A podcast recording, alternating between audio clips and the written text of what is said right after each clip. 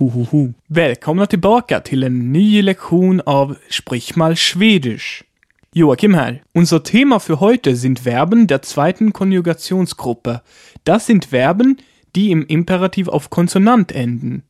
Beispiele dafür sind die Wörter sova, schlafen und läsa, lesen, die dann sov, schlaf und läs, lies werden. Wörter aus der ersten Gruppe hingegen, die wir letzte Woche lernten, blieben ja unverändert. Jetzt lasst uns den heutigen Text hören. På morgonen ringer Anders väckarklocka klockan nio, men det är inte varje dag som han vaknar då. Till frukost äter han oftast rostat bröd med ost och dricker kaffe för att vakna ordentligt. Allt köper han i affären mitt emot studentlägenheterna. Som de flesta studenter tycker han inte om morgnar. Efteråt åker han ofta buss till universitetet.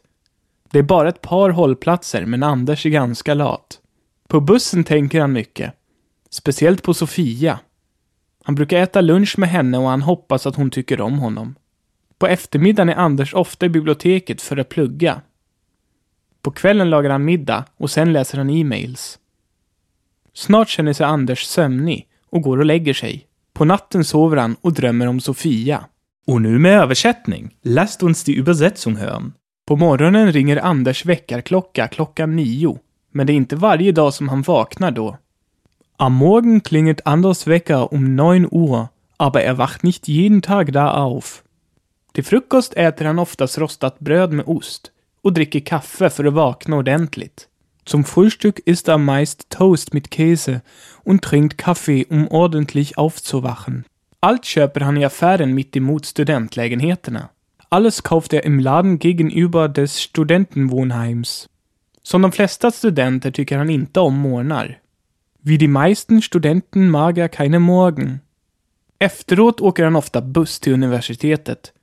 Det är bara ett par hållplatser, men Anders är ganska lat. Danach fährt er oft mit dem Bus zur Universität.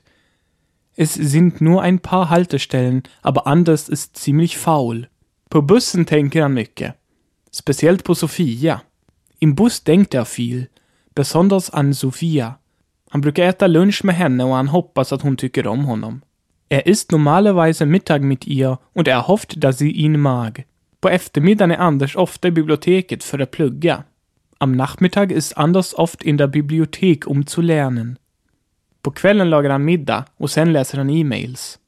Am Abend kocht er Abendessen und dann liest er e-mails. Snart känner sig Anders sömnig och går och lägger sig. På natten sover han och drömmer om Sofia. Bald fühlt sich Anders müde und geht ins Bett. In der Nacht schläft er und träumt von Sophia. Sonst gibt es heute eigentlich nichts weiter zu erzählen.